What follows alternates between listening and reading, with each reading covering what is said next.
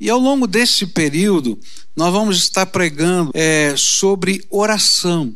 E vamos estar olhando na palavra de Deus para algumas orações da Bíblia. Então a gente vai aprender a orar com aqueles que oraram na palavra de Deus. E hoje eu quero começar aprendendo a orar com Neemias, esse servo de Deus do passado. E a gente vai encontrar a oração dele no capítulo 1 de Neemias.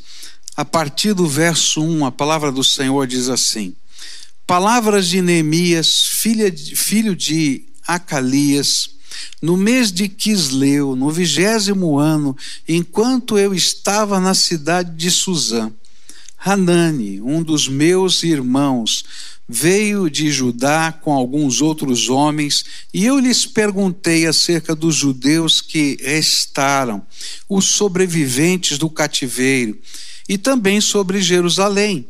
E eles me responderam: aqueles que sobreviveram ao cativeiro e estão lá na província passam por grande sofrimento e humilhação. O muro de Jerusalém foi derrubado e suas portas foram destruídas pelo fogo. E quando ouvi essas coisas, sentei-me e chorei. Passei, passei dias lamentando-me, jejuando e orando ao Deus dos céus. E então eu disse: Senhor, Deus dos céus, Deus grande e temível, fiel à aliança e misericordioso com os que te amam e obedecem os teus mandamentos. Que os teus ouvidos estejam atentos e os teus olhos estejam abertos para a oração que o teu servo está fazendo diante de ti, dia e noite, em favor de teus servos o povo de Israel. Confessa os pecados que nós, os israelitas, temos cometido contra ti. Sim, eu e o meu povo temos pecado. Agimos de forma corrupta e vergonhosa contra ti. Não temos obedecido aos mandamentos, aos decretos e às leis que deste ao teu servo Moisés. Lembra-te agora do que disseste a Moisés, teu servo. Se vocês forem infiéis, eu os espalharei entre as nações. Mas se voltarem para mim, obedecerem os meus mandamentos e os puserem em prática, mesmo que vocês estejam espalhados pelos lugares mais distantes debaixo do céu, de lá eu os reunirei e os trarei para o lugar que escolhi para estabelecer o meu nome. Estes são os teus servos, o teu povo tu os resgatastes com o teu grande poder e com o teu braço forte. Senhor, que os teus ouvidos estejam atentos à oração deste teu servo e à oração dos teus servos, que têm prazer em temer o teu nome. Faze com que hoje este teu servo seja bem-sucedido, concedendo-lhe a benevolência deste homem. Pai querido, nesta hora tão difícil que vivemos, como nação e como mundo, ó Pai, nós estamos aqui para levantar um clamor e pedir misericórdia. E nessa hora, Pai, queremos aprender a orar, aprender a interceder, aprender com o Teu Espírito Santo a como podemos tomar parte nessa batalha espiritual que o mundo todo está vivendo para fazer diferença, Senhor, na vida das pessoas. Nós acreditamos, Senhor, pela palavra de Deus, que as orações mudam histórias. E é por isso, Pai, que nós estamos buscando a tua face, porque cremos que o céu se move enquanto o teu povo ora. Então, fala conosco nessa manhã, é aquilo que oramos em nome de Jesus. Amém e amém. É interessante porque, apesar de Neemias estar seguro no palácio, ele era copeiro do rei, ele vivia numa condição melhor do que a maioria de milhares e quem sabe até de milhões de pessoas. Mas a situação do seu povo o motivou a interceder por eles. E nesta oração de Neemias, nós encontramos algumas características da oração que move o céu, que mexe com, com o céu. E ontem à noite, Michel começou a pregar sobre esse texto e ele falou sobre uma das características da oração que move o céu, porque ela é fundamentada na natureza de Deus, de um Deus todo-poderoso, de um Deus fiel, de um Deus misericordioso. E agora de manhã eu quero olhar também para algumas dessas características da oração que move o céu. E a primeira delas eu vou encontrar nos dois primeiros versículos, onde a palavra de Deus diz que Anani, um dos meus irmãos, veio de Judá com alguns outros homens, e eu lhes perguntei acerca dos judeus que restaram, os sobreviventes do cativeiro, e também sobre Jerusalém. E eles me responderam: aqueles que sobreviveram ao cativeiro e estão lá na província passam por grande sofrimento e humilhação. E o muro de Jerusalém foi derrubado e as suas portas foram destruídas pelo fogo. Bom, Neemias estava lá, seguro na capital, como copeiro do rei, mas apesar disso, ele está preocupado com o povo que está lá em Jerusalém e lá sobraram uh, depois de serem os outros levados para o cativeiro. E a palavra de Deus nos mostra que algumas vezes o fato de tudo ir muito bem em nossa vida pode nos levar a viver em uma realidade alternativa. É interessante isso, né?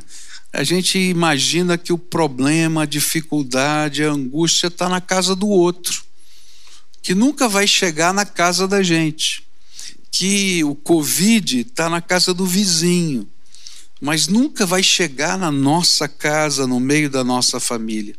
E essa realidade alternativa, ela distorce a nossa possibilidade de discernir o que realmente está acontecendo.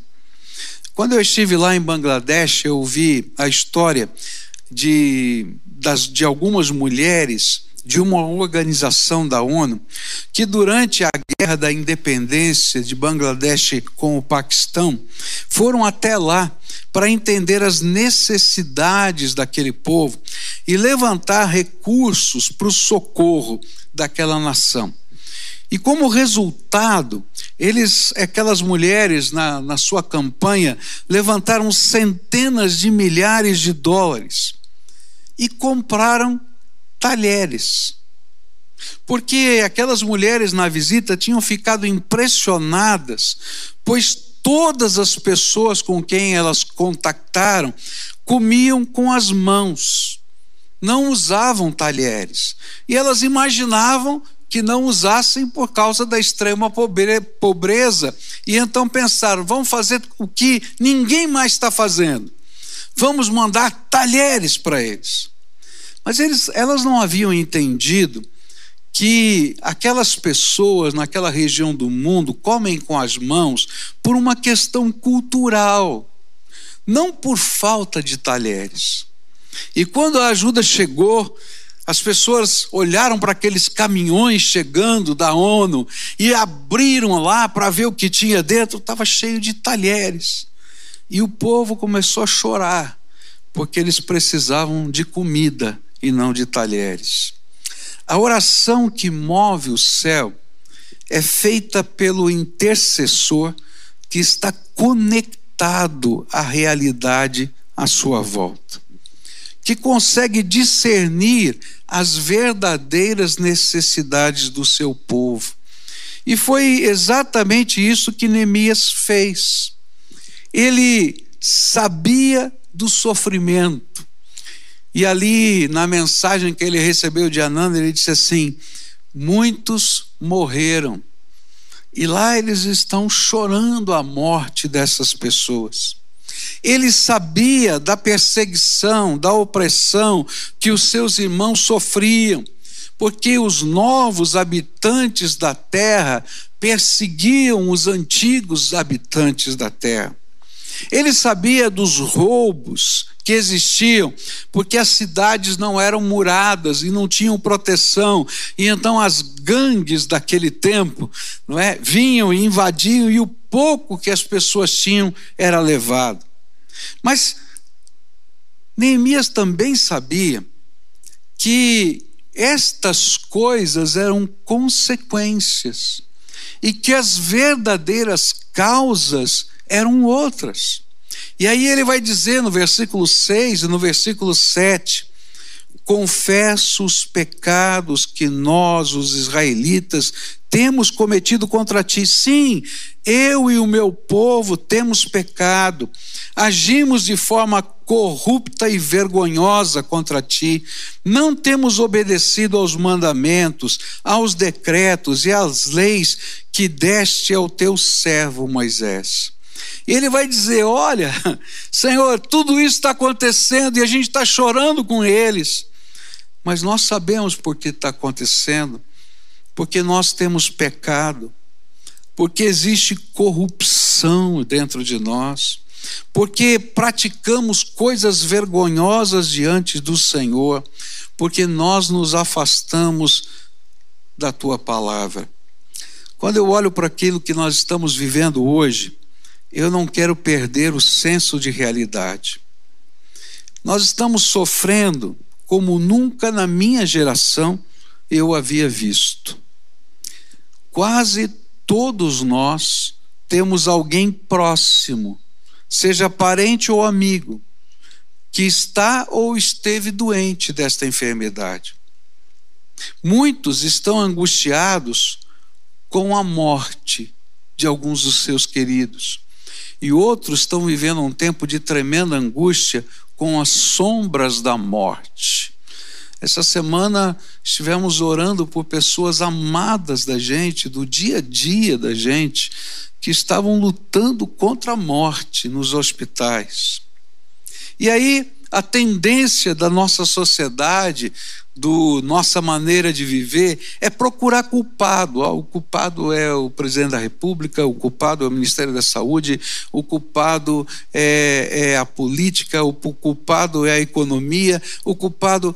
Mas nós nos esquecemos de perceber a realidade na perspectiva de Deus. Na perspectiva de Deus, o culpado é aquilo que a gente chama de pós-cristianismo. A gente vive um mundo que diz: não sei se a gente crê mais em Deus. Ou se crê num Deus como uma força lá distante no céu que não tem nada a ver com o nosso contexto aqui na terra.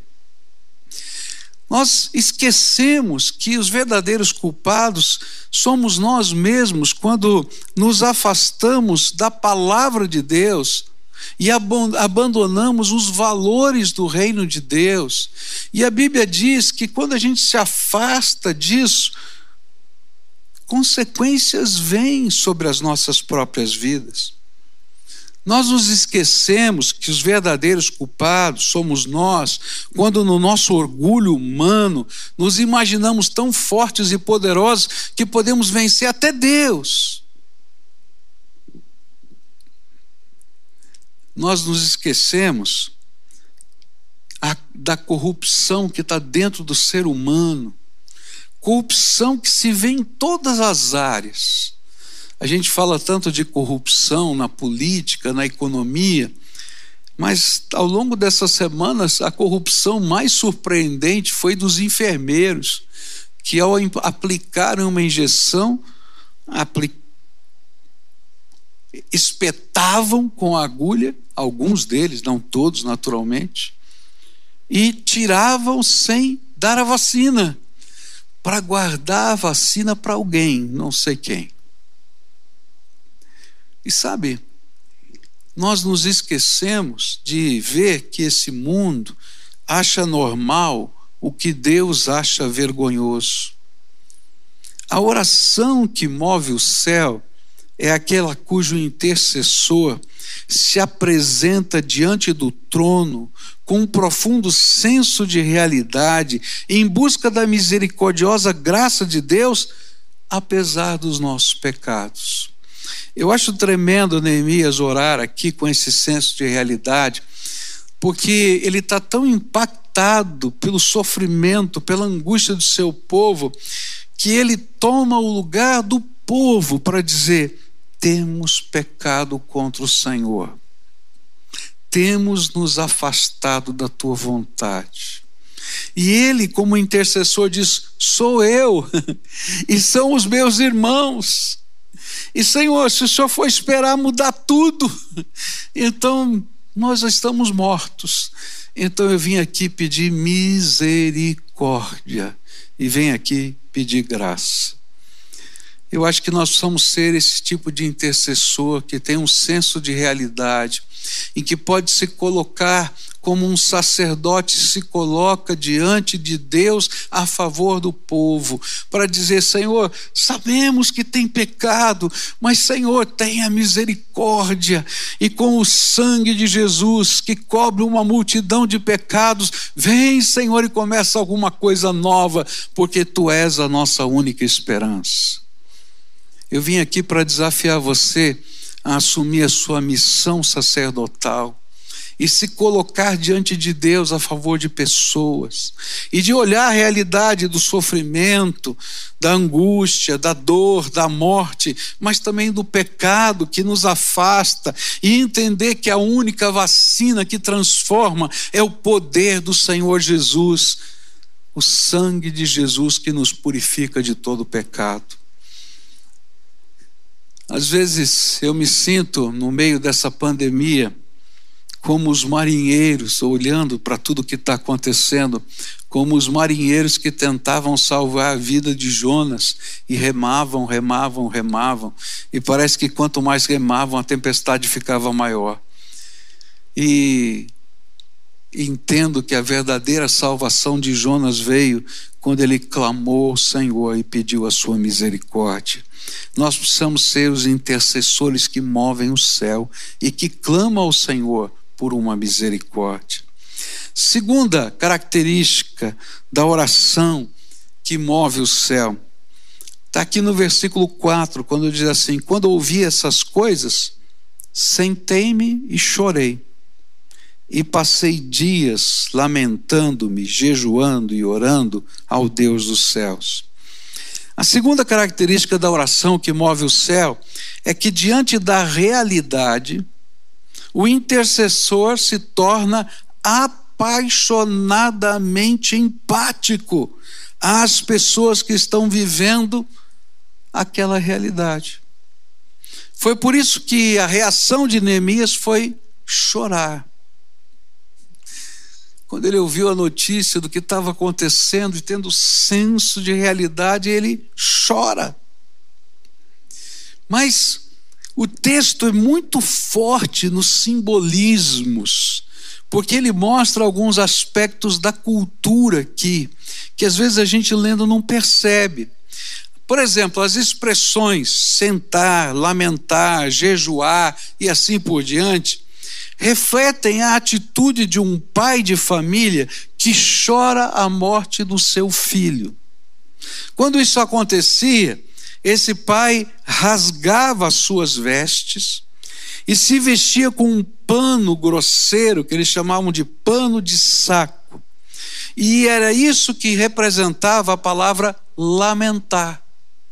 Quando essa palavra aparece na mente de quem leu lá no passado, estava assim: ele se vestiu de pano de saco e ele começou a chorar na presença do Senhor com as suas vestes rasgadas, e ainda a Bíblia diz que eh, se cobria de cinzas. A palavra que está ali, sentei-me, é? É a ideia de ficar sentado no chão nessa condição coberto de cinzas.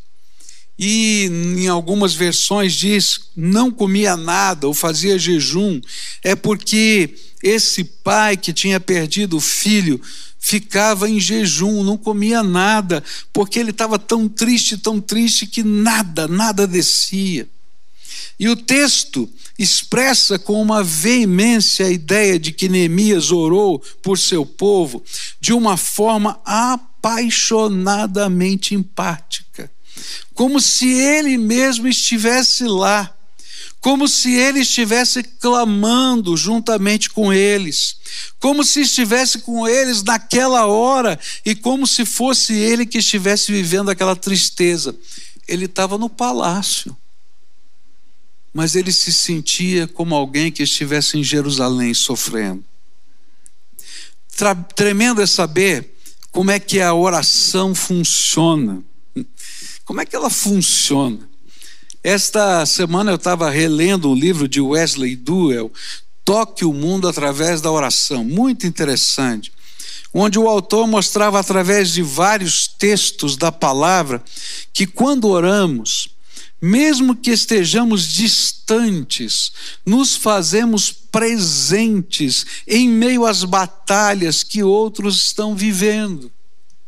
Sabe, quando a gente está orando aqui, intercedendo dessa maneira apaixonadamente empática, nós estaremos, nós estamos lá, junto com aquela pessoa, e a nossa oração está fazendo efeito na vida daquela pessoa.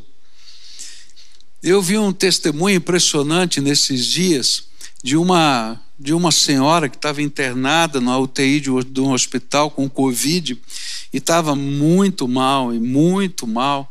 E durante uma, uma noite, né, porque quando as pessoas estão ruins assim, eles colocam a pessoa de bruço, né, chamam de posição prona, e eles colocam de bruço ali, e ela naquela posição de bruços, ali naquela condição, passando mal, ela não sabe se teve um sonho ou se teve uma visão, mas ela sentiu como se Jesus estivesse sentando na cama, no leito do hospital. E aí ele tinha um, um guento nas suas mãos e passava nas suas costas. E ali estava acariciando as suas costas com aquele unguento. E aquele sonho, visão, não sei direito, ela não sabia explicar, ela passou.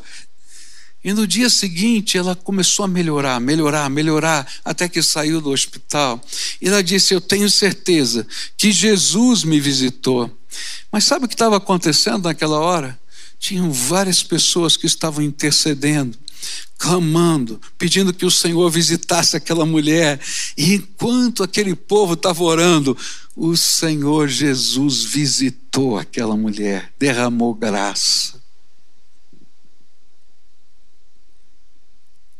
Eu vi de uma outra situação essa semana, de um irmão nosso, querido, que estava morrendo. O médico disse: Olha, nós não sabemos se vamos conseguir tirá-lo daqui. E ele continua internado. Nós não sabemos.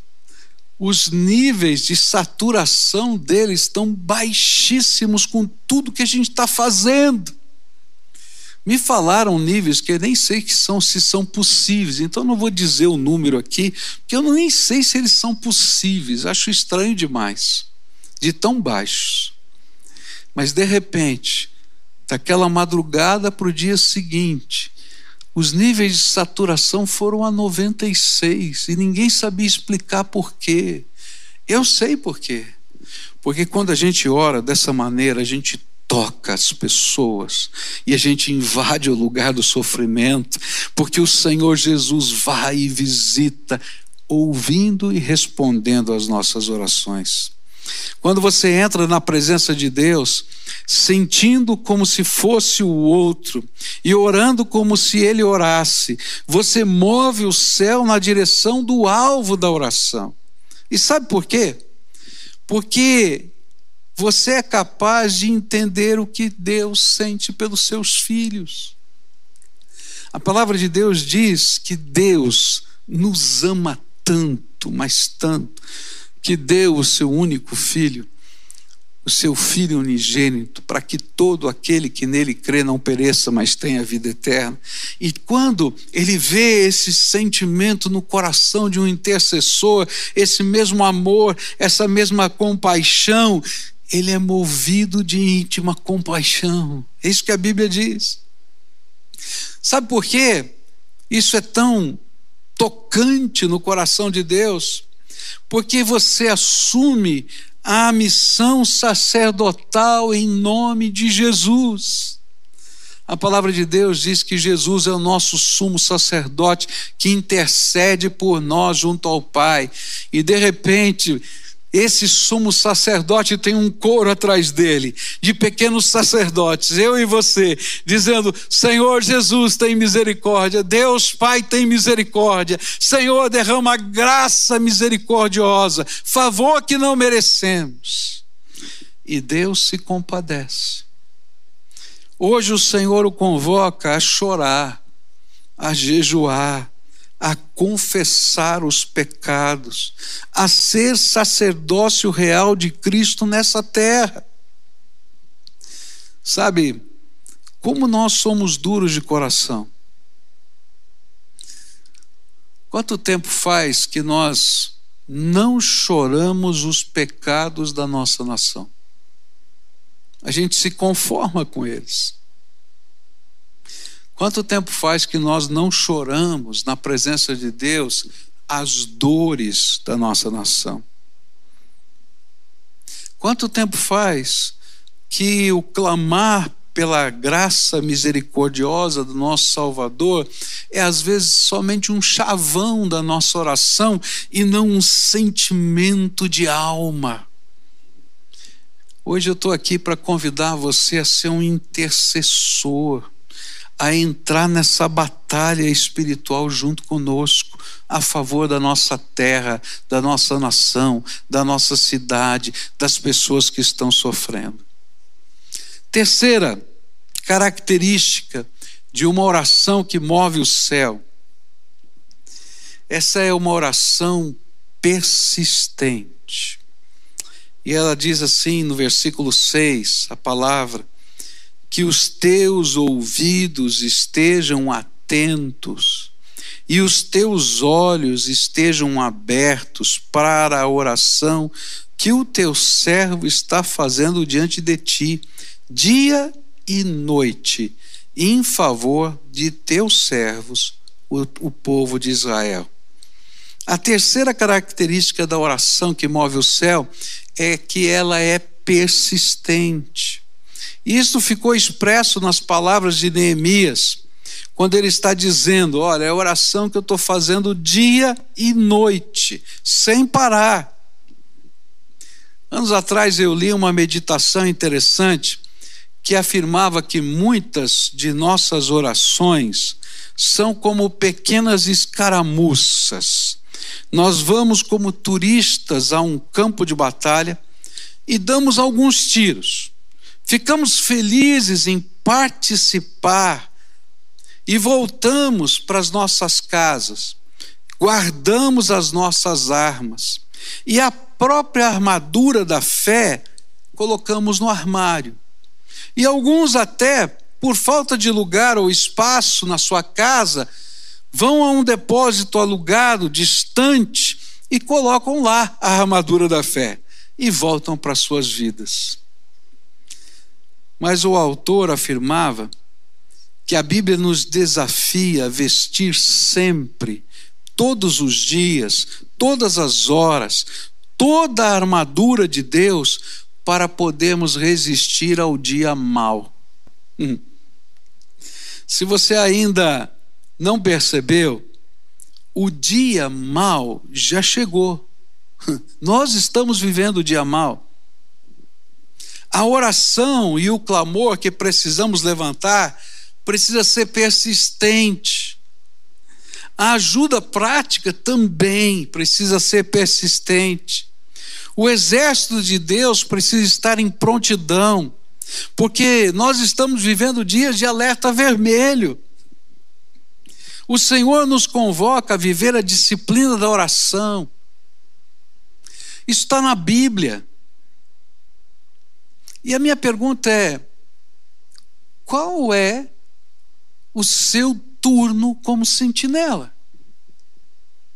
Se de fato você é um sentinela? A palavra de Deus diz em Isaías 62, versículos 6 e 7: Coloquei sentinelas em seus muros, ó Jerusalém, jamais descansarão dia e noite.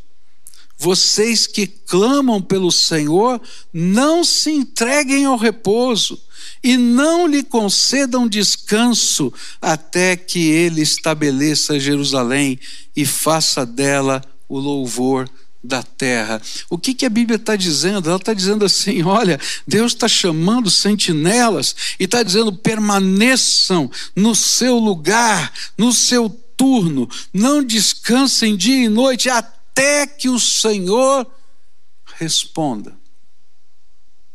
Esse é o chamado de Deus.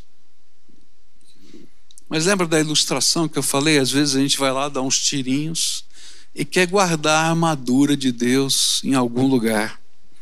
Quanto, você, quanto tempo você tem se disposto a permanecer no lugar de sentinela? Queridos, nós estamos vivendo um momento em que só os milagres de Deus vão fazer diferença. E olha, Quando vem uma coisa assim, ela chega à casa de todo mundo.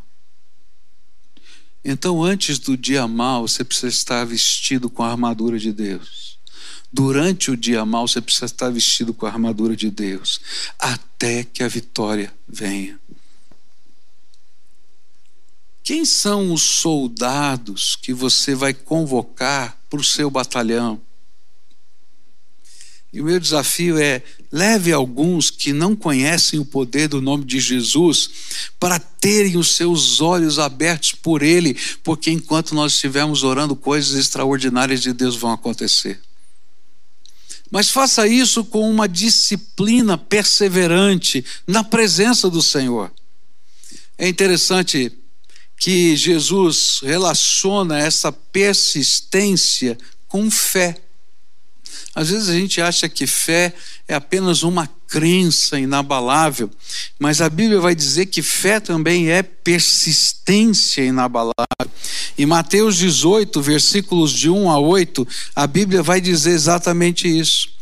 E então Jesus contou aos seus discípulos uma parábola para lhes mostrar que eles deveriam orar sempre e nunca desanimar.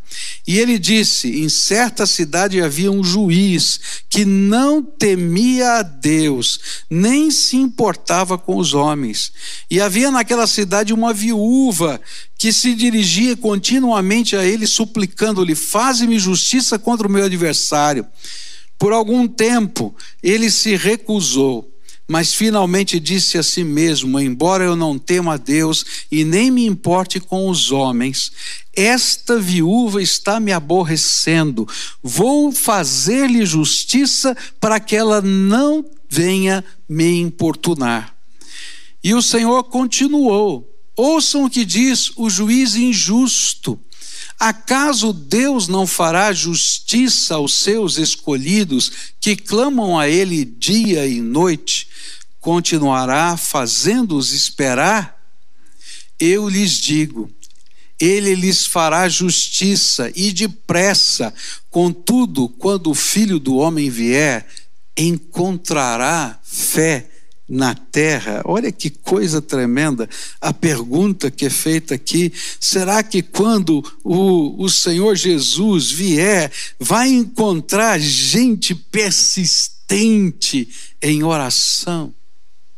Eu me lembro de um velho hino né, que diz assim: em fervente oração, vem o teu coração na presença de Deus derramar, mas só pode fruir o que estás a pedir quando tudo deixares no altar. Então, antes de terminar esse sermão, Samuel, se você pudesse cantar essa música para gente, com essa equipe de louvor, e eu queria que você olhasse para você. Sabe, esse aqui é o tipo de oração de um intercessor. Oração que move o céu oração perseverante, oração empática, oração que tem senso de realidade. Essa é a oração que o Senhor quer que vivamos.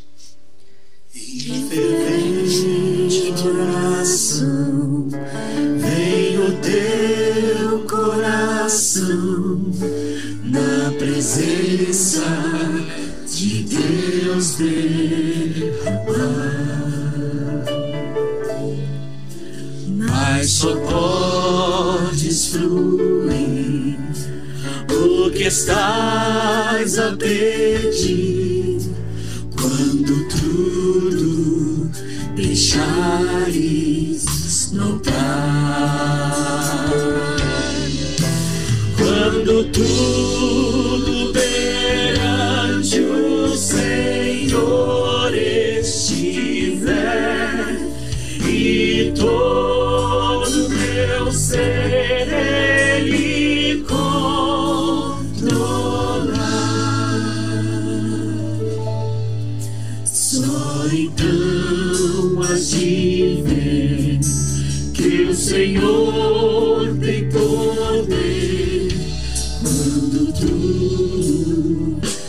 deixares notar. Maravilhas de amor te fará o Senhor, atendendo a oração que assim Seu imenso poder te virá socorrer quando tudo deixares.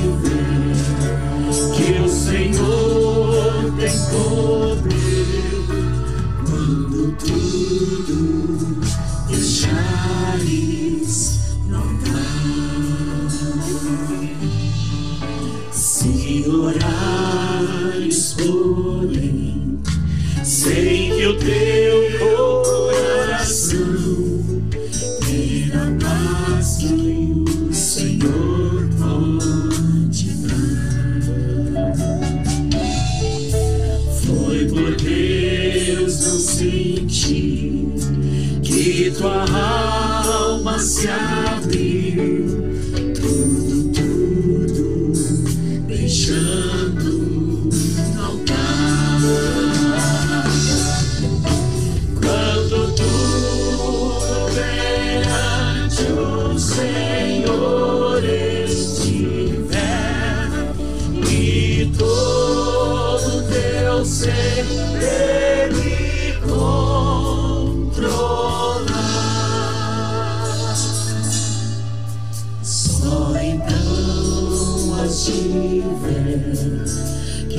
Senhor tem poder quando tudo deixares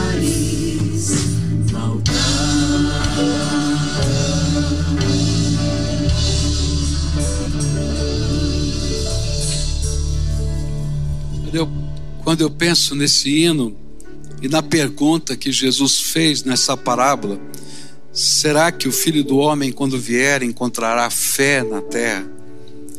Eu fico pensando, será que Jesus pode encontrar no meio da gente esse tipo de fé perseverante, fervente, derramada na presença dele? Por isso, hoje, Jesus o convida. Por isso, hoje, eu o convido a ser alguém que não somente tem senso de realidade, que tem empatia, mas que também tem disciplina persistente na intercessão. E a última coisa que eu queria deixar com você nessa manhã é que a oração que move o céu, ela é feita em concordância com os irmãos. É interessante, eu posso orar sozinho, Mas a Bíblia diz que quando a gente ora juntos, parece que há um mover diferente no céu. E aqui no versículo 11 ele diz assim: Senhor, que os teus ouvidos estejam atentos à oração deste teu servo e à oração dos teus servos que têm prazer em temer o teu nome. Faze com que hoje esse teu servo seja bem sucedido e concede-lhe a benevolência deste homem. A quarta característica da oração que move o céu é que ela é feita em concordância com outros intercedores, intercessores. A ideia que o texto nos passa é que o que parecia ser um mover solitário no coração de Neemias, agora já era um movimento envolvendo outras pessoas. É interessante que, se você comparar o, versículo, o capítulo 1 com o capítulo 2, você vai perceber que são meses diferentes que aparecem ali. Eles estão marcados na, no calendário, que é o calendário hebraico, bem diferente do nosso. Mas a, a ideia é que existe um intervalo de cerca de quatro meses em que a notícia de Anani e a oração de Neemias começou, e talvez começou solitária, e depois ele foi chamando outras pessoas, quem sabe o próprio Anani, aqueles que tinham ido à caravana a Jerusalém, depois outros que, por causa da paixão empática do coração de Neemias, dos seus irmãos, começaram a se unir em oração, e ali já se passavam quatro meses de perseverança em oração, quando ele vai falar com o rei. A Bíblia não fala, mas eu creio que foi essa paixão do coração de Neemias que deve ter influenciado outros a participarem deste movimento de oração.